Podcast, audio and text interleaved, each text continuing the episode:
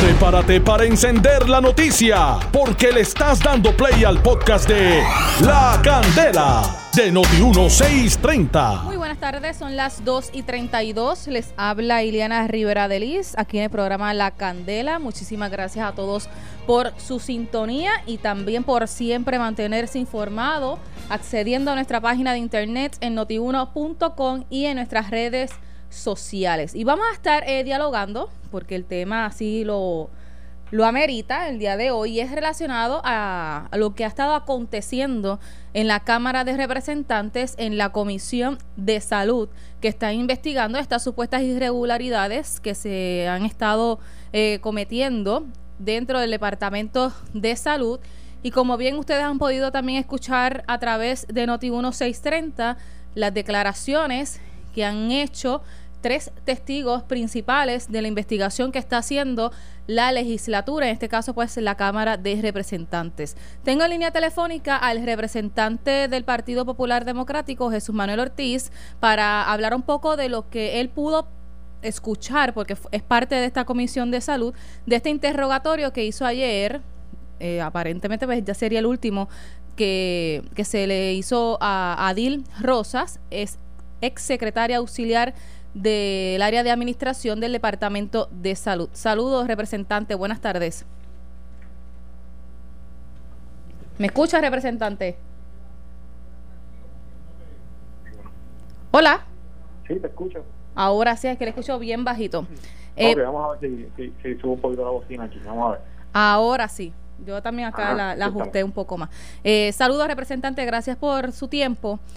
Eh, me gustaría saber cuál es la opinión de usted de todos esos interrogatorios que se hicieron en la, en la Comisión de Salud y ayer, donde hubo reveladoras expresiones de Adil Rosa, en el mismo momento en que se llevaba a cabo una conferencia de prensa del departamento de la Fortaleza con la gobernadora y equipo económico y que Adil a preguntas de los miembros de esta comisión pues revela que en efecto hubo unas instrucciones por parte del miembro de Tax Force.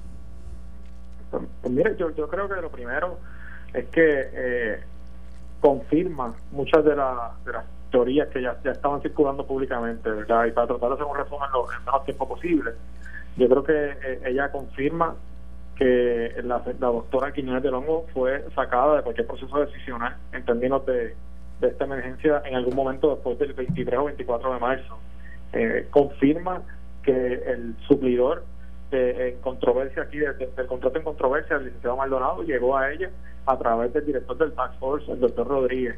Confirma que el proceso que se hizo para buscar una cotización, analizar la, cotización y adjudicar el contrato son un proceso eh, expedito, fue un proceso eh, negligente en el que no se corroboró la, la preparación y la capacidad de esa empresa real para poder traer el producto a Puerto Rico bajo las condiciones en que se lo prometieron al gobierno de Puerto Rico, no se cercioraron de las relaciones de esta empresa Apex con la supuesta compañía de Australia que le iban a comprar, no cercioraron o, no, o, no, o nadie verificó si la persona que firma el contrato realmente fue quien firmó el contrato o, si realmente una persona que siquiera tiene algo que ver con esa compañía eh, y confirma que la determinación se tomó en el Tax Force en una reunión el 26 de marzo en la mañana eh, y que se descartó la, una cotización de pruebas a 10 dólares para poder eh, comprar la de, las de 38 bajo el argumento de que llegaba más rápido. Al final del camino ya no llegaron las pruebas, eh, la transacción se tuvo que detener y, y han seguido saliendo irregularidades con la compañía y con el proceso que se sigue. Pero la otra parte establece que lo que se ha escuchado es una sola verdad, que falta la otra parte, que en este caso eh, lo que está solicitando eh, Fortaleza es que se le dé la oportunidad, y también así lo solicita el doctor Segundo Rodríguez, para que escuchen la versión de lo que allí se ha estado eh, discutiendo. Pues eso no es correcto, o sea, ellos han tenido oportunidad de vertir su versión, quienes decidieron censurar a la prensa y no contestar preguntas sobre la fortaleza. O sea, ellos han tenido, si, si alguien tiene una plataforma de medios para poder hacer la expresión que entienda pertinente hacer es la gobernadora de Puerto Rico y el Tax Force junto a la gobernadora. O sea, plantear que no han tenido la oportunidad pues querrán decir que no han ido a la comisión, pero la, oportunidad de los medios la han tenido eh, y la gobernadora llevaba cinco días sin, presentarse frente a la prensa. Así que en ese sentido, esa es una, una excusa que desde mi punto de vista no tiene ninguna validez. Segundo, todas las expresiones que han hecho, lamentablemente, y, y tengo que ceñirme a lo que ha, trascendido en la vista, con personas bajo juramento se han desmentido muchos de los, de los alegatos de tanto de la gobernadora como del propio eh, doctor Rodríguez. Eh, y los documentos están ahí. Te voy a dar un ejemplo. Ayer el doctor Rodríguez emitió una carta haciendo varios señalamientos. Y la secretaria auxiliar de ese momento, cuando se dio esa transacción, la señora Dil Rosa desmintió por lo menos cuatro de los, de los o cinco de los seis argumentos que planteaba el doctor Rodríguez. Ella asegura que él era que tomaron decisiones sobre sobre esa transacción, asegura que la doctora Arongo no tenía conocimiento de esa transacción, asegura que ellos fueron los que intervinieron directamente en decidir si esa cotización se aceptaba o no. Eh, y al final del camino, pues ellos han tenido la oportunidad de desmentirlo. Ah, si van a ir a la comisión, pues veremos si lo citan. Yo no tengo, ¿verdad? Es una decisión que tiene que tomar el presidente. Pero, pero de lo que ellos deben preocuparse, Llena, es en que cuando vayan a hacer expresión, no importa dónde sea, pues vayan con los datos y digan la verdad. Hasta el momento, eh, sus argumentos se han desmentido hasta con documentación que se ha presentado en la comisión. ¿Usted le da credibilidad a las versiones que han surgido en, esta vista pública porque se ha creado esa controversia de que lo que se dice no es del todo cierto, obviamente porque hay una parte que aún no ha explicado lo que ha pasado y que se ha estado defendiendo y envía esa carta como usted menciona y entonces Adil desmiente lo que están diciendo. Adil dice que ella este actuó de la manera que ella entiende dentro de esa emergencia porque fue su último argumento cuando finalizó ayer que, que dentro de la situación y la emergencia y la necesidad que le plantearon, que prácticamente pues la impulsaron a tomar las decisiones pues que hoy estamos viendo. Y las otras dos personas, eh, Mariel y la otra, la primera que también testificó, que se me escapa el nombre en estos momentos, prácticamente... Eh, Graciela. Graciela. Graciela, eh, la, la, vinculaban directamente de que las directrices y las decisiones eran por ella. Sin embargo, eh, Adil entonces establece que todo viene comandado por el coordinador del Task Force y así se ve también en unos mensajes de texto que ustedes revelaron en la comisión del doctor Salgado, que eran por instrucciones del doctor Rodríguez. Pero entonces trasciende eventualmente a preguntar de ustedes también que si ella está tapando a alguien más allá de lo que se ha estado discutiendo. Mira, yo yo tengo que primero, eh, eh, allí todas las personas que están allí están bajo juramento, saben las consecuencias de mentir bajo juramento.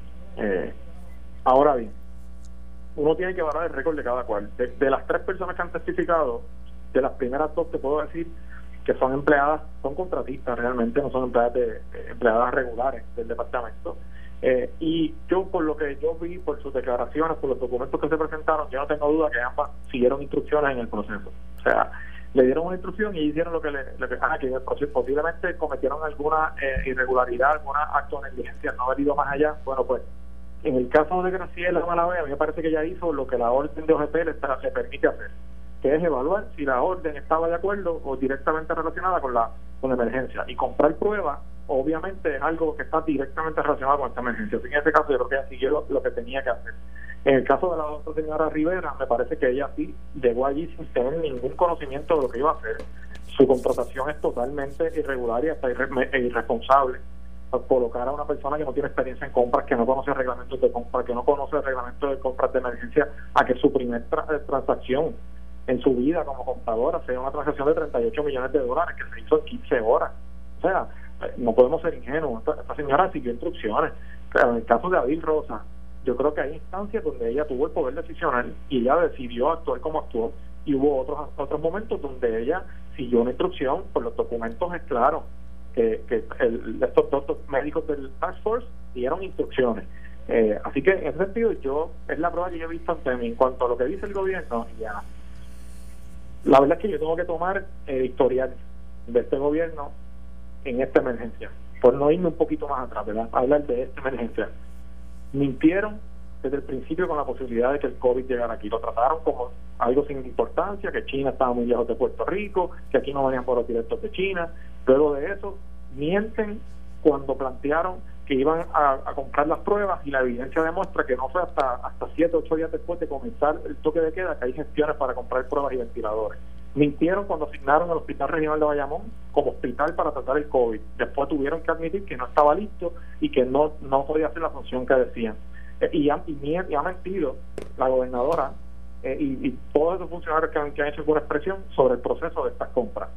Las personas directamente involucradas en la compra desmienten la versión aquella de esa conferencia que hizo la gobernadora de que todos esos ocho funcionarios revisaron la transacción de arriba abajo, la certificaron, la aprobaron. Eso es falso. Esas personas siguieron el documento que le dieron y eso se ha demostrado allí. Así que hasta ahora no han hecho ninguna expresión que me merezca credibilidad cuando lo comparo con lo que ha sido su actuación en este momento. Entonces, malinformaron a la gobernadora porque ella fue a esa conferencia con unos documentos y estableció unos procesos de cómo se hizo esa supuesta esa supuesta otorgación de contrato y también las compras y en estas vistas pues trasciende por la misma Graciela y Mariel de que el proceso no se hizo de manera correcta. Que no se hizo de esa manera, que no, que no, que no fue eh, correcto.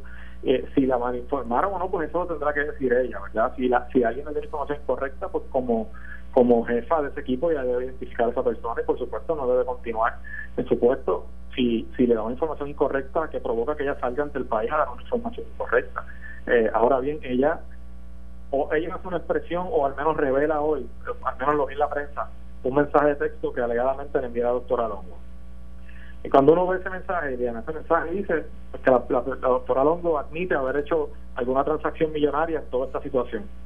Pues si eso lo dijeron, ella, la doctora Longo lo dijo en la vista, que ella había hecho varias transacciones eh, con su firma que, ascienden a, sumas millonarias. Eso, eso no es una mentira. Sí, pero no trasciende que sea relacionada a Apex. Exactamente, pues eso, ¿qué demuestra eso? Un ánimo de tratar de despistar a la gente, de darle un detalle para aparentar una realidad que no es. El issue no es si ella firmó alguna, alguna factura anterior, el issue es que esa compra de los 38 millones ¿Qué pasó? Que ella era la secretaria y ella no tuvo nada que ver o, no la mantuvieron informada o no tuvo nada que decir cuando la responsabilidad principal era de ella como secretaria. Esa es la transacción que estamos investigando. No son cinco o seis otras transacciones que se han hecho antes. Ese tipo de acción, cuando un gobernador tiene que sacar un mensaje de texto de su teléfono para tratar de demostrar algo, porque es que saben que su credibilidad está en juego. Y, lamentablemente pues están tratando de minar la investigación y nada, eso es parte del proceso. Lo que hay que ver son los hechos, la información y la evidencia. Han cuestionado que todo esto es por motivaciones políticas, pues por los bandos eh, que han surgido por la cuestión primarista. Y ya también muchos dicen, ah, esto no va a pasar nada, se va a quedar ahí y vamos a ver como en otras investigaciones, pues que se quede en una mera eh, vista en comisión de salud. Mira, yo, yo creo que, digo, y, esa es una buena pregunta porque todo, todo esto que está pasando no se da en el vacío, ¿verdad? El tema de la guerra interna del PNP también salpica todo esto y eso es una realidad y ya que nadie puede negar. O sea, se nota en la interacción entre ellos, en la hostilidad que hay entre las partes, entre los ataques de parte y parte tratando de minar la credibilidad. Eh, y eso, uno siendo honesto y siendo justo con las partes, con ambos, pero uno tiene que ponerlo en la, mesa. Es verdad, hay, hay hay, hay esa rencilla de esa guerra interna del PNP, eso es una realidad. Ahora bien, también hay gente de carne y hueso que han ido a una pista bajo juramento y han presentado evidencia allí. Y la prensa los ha visto y han estado 4, 5, 6, 7, 8 horas allí testificando. Esas personas dieron información, esas personas fueron allí, están bajo juramento. Eso es esos son hechos, no es eso que yo te estoy diciendo. Ah, si al final del camino hay otra evidencia que desmiente eso, pues lo veremos, pero no se puede disminuir la guerra que ellos tienen allá y que esté afectando todo este proceso, que es una realidad con el, con el dato de que, de que allí gente fue a declarar. Lo que yo por lo menos de mi parte trataré de evitar en lo que yo más puedo hacer es que esa guerra interna del PNP afecte una investigación sobre un asunto de alto interés público. Eh, eh, el resultado de todo esto es similar al que pasó con Whitefish. En el caso de Whitefish, esa transacción bien hecha, mal hecha, con todo el ajustamiento que tiene, ocasionó que se retrasara la reparación del sistema eléctrico. Y esa reparación le hizo daño a la calidad de vida de mucha gente. No sabemos cuántas muertes pudo haber provocado. Esta transacción provocó el retraso de la llegada de las pruebas. Al día de hoy, más de un mes después, no tenemos las pruebas. ¿Cuál va a ser el efecto de eso? Yo espero no tener que estar aquí contigo en varios meses y que estemos contando que el efecto de esto fue que por no hacer pruebas, no se diagnosticó gente, se propagó el virus y murió mucha más gente de la que pudo haber muerto si se hacía a tiempo. Bueno, el secretario de Salud confirmó que no han hecho gestiones para hacer una orden nueva. Pues, y sin embargo, mira la prisa que tenían, o sea, eh, para, para que la gente esté clara, esta transacción se hizo en 16 horas. O sea, la, el momento, la cotización llega a las 12 de la noche, a las 12 y 10 para ser exacto, del 26 de marzo. Y a las 2 y 49 de la tarde de ese mismo día el contrato estaba firmado. El del flow. Esa es la realidad de los hechos que se presentaron allí con los correos electrónicos, con los documentos. Sin embargo, ahora pues ya no es necesaria la compra de las pruebas y estuvieron dispuestos a depositar casi 20 millones a una compañía que era una compañía de construcción que no sabían si realmente tenía la relación con la compañera Australia, que no conocían ni nadie vio a la persona que firmó el contrato, que nadie se aseguró de que esa inversión de dinero público estaba siendo bien hecha y ahora de repente no es necesario. Pues eso, eso preocupa mucho más a, la gente porque entonces cuál era la necesidad. Bueno, eh, han, dicho que sí, que las pruebas son necesarias, pero hasta tanto en cuanto no pase quizás lo de esta investigación y a ver también quién, quién se va a atrever ahora a hacer un contrato como este, aunque el secretario dijo que es que era porque los precios también eran muy caros, que va a buscar unas que las pruebas tengan un precio este módico. Pero, es que quien decidió aceptar la oferta a 38 dólares fue el Tax Force, eran los dos doctores, o sea, dicho por la secretaria auxiliar. Entonces, los, por ejemplo, la persona que toma esa decisión, te vuelvo y te digo, me baso en los testimonios que se vistieron ahí el doctor Segundo Rodríguez y el doctor Salgado. Continúan siendo parte del Tax Force. Bueno, pero ahora está el secretario y se supone que ahora respeten eh, lo que se establece de quién es el que debe tomar esas decisiones, porque quien firma es el Departamento de Salud, no firma el Tax Force. Quien emite las órdenes. la, primera fue el Tax Force que decidió, ¿verdad? Eh, y, eso es una realidad. Ahora, lo que no pueden es tapar el cielo con la mano, que incurrieron en una actuación irresponsable, negligente, que si hay delito o no hay delito, pues eso se sabrá más adelante. Yo no, yo responsablemente no le puedo ubicar delito a nadie. Y te, voy a dar un ejemplo particular, el tema de recibir un mensaje de un suplidor. Mira, en una emergencia como esta, estoy seguro que ahí de momento surgieron mil personas que decían que pueden traer ventiladores, mil personas que dicen que conocen a alguien que puede traer mascarilla. Eso tiene que haber pasado. Medio mundo en el gobierno tiene que haber recibido mensajes de texto de contratistas. Eso, desde mi punto de vista, eso no es un problema el problema es qué pasa después del mensaje de texto.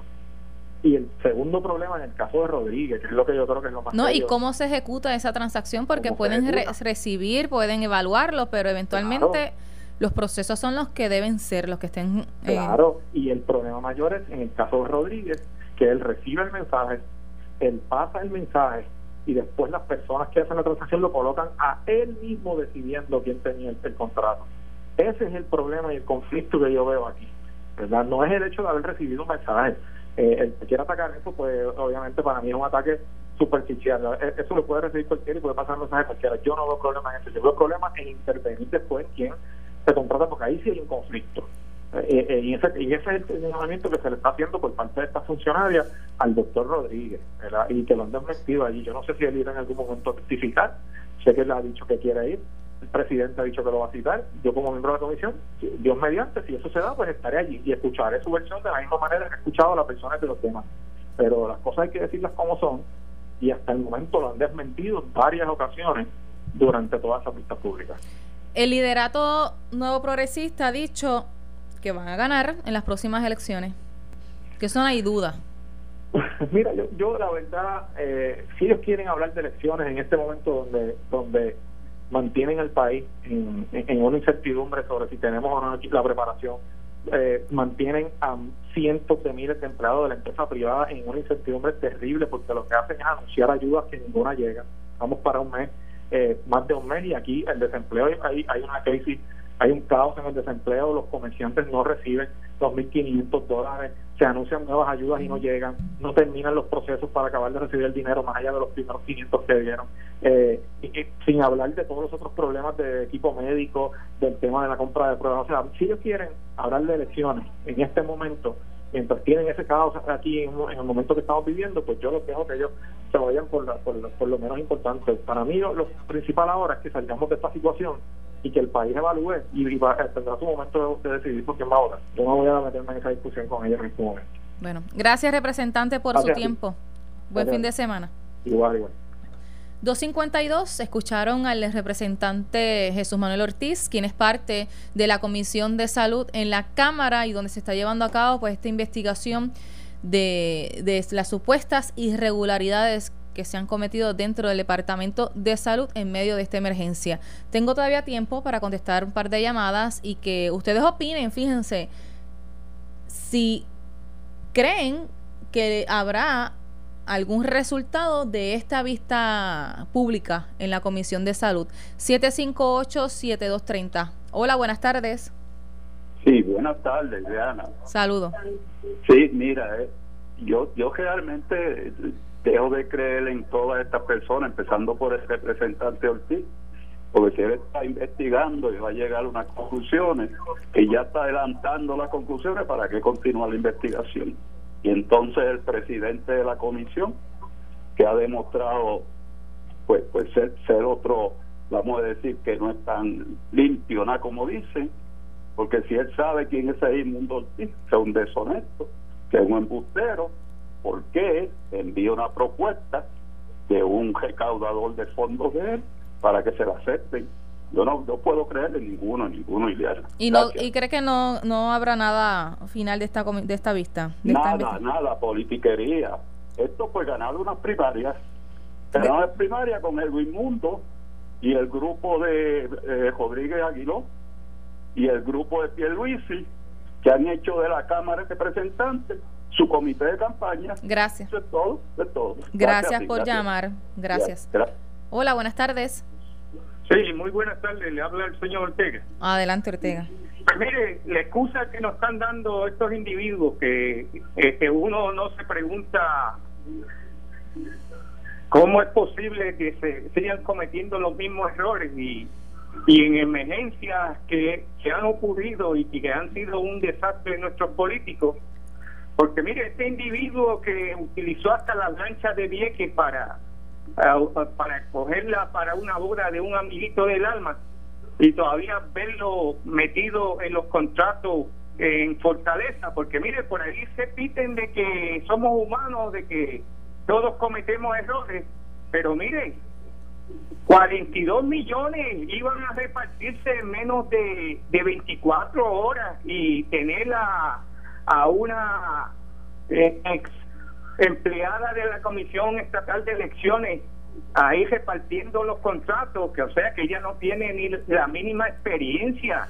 Y entonces pues tratar de echarle un poquito de fango a, a otros miembros ahí en el en el task force médico porque hay doctores buenos pero este señor segundo que eh, se ve claramente que este individuo mintió y que lo que está tratando es de, de callar eh, lo que están investigando, y porque él dice que esto fue un mero chisme, y entonces, si anteriormente estaban dando 500 mil por 10 millones, creo, de estas pruebas, que no son eh, pruebas eh, buenas como las monoculares, pues realmente deja mucho que decir y que confía yo yo soy de los que creo que esto no va a parar pero por lo menos en cuanto si es elecciones mire ni Wanda Vázquez ni los que están detrás de ella tienen la capacidad para dirigir al país en momentos como estos Ninguno les importa Puerto Rico. Esto es un descaro y yo como puertorriqueño me siento avergonzado. Estos gracias. deberían de renunciar todo. Muchas gracias por su tiempo. Hola, buenas tardes. Buenas tardes. Saludos. Ah, Carmen, aquí de Contricló. Adelante. Para decir a corruptos esos oídos que ninguno vale nada. Y que sabe que, que Juan Oscar Morales, ese señor, que allá dándose muy bien, y yo lo conozco a él, y es persona muy seria, muy seria con su trabajo y muy celoso de su trabajo. Yo le creo todo a él, a Juan Oscar. Yo soy Carmen y trabajé con él este, para, para la elección de Ricky Rossellón y lo conocí, es tremenda persona. ¿Y confía, confía en que habrá resultados de esta investigación? Manda los cheques, los chavos, que te ha contado aquí de la gente pobre y déjate bla, bla, bla, bla. Y estamos hartos y cansados de lo mismo. Gracias. Cuatro lo mismo, lo mismo y lo mismo. Gracias. Hola, buenas tardes. Oye, este Juan Oscar Morales no fue el mismo de la interpelación del avión que nunca se atrevió a, a, a citar a Alejandro, a Alejandro, el gobernador pasado. Y ustedes los PNP son una vergüenza. Yo ven, le cogieron, oí de Mario de Patria. Mario por Rafa, te pasé por la piedra. Gracias. Gracias, gracias. Bueno, 257. Hasta aquí llegó la candela. Que tengan todos un buen fin de semana. Y recuerda que tienen que respetar el toque de queda porque todavía existe, está implementado, la orden ejecutiva está todavía activa. Así que quédese en su casa si no tiene que salir para alguna necesidad, que por ahí se ve mucha gente en la carretera. Así que por favor, para evitar el contagio que sigue en aumento. Es fin de semana, manténgase encerradito con su familia escuchando Noti1. Esto fue el podcast de La Candela de Noti1 630. Dale play a tu podcast favorito a través de Apple Podcasts, Spotify, Google Podcasts, Stitcher y notiuno.com.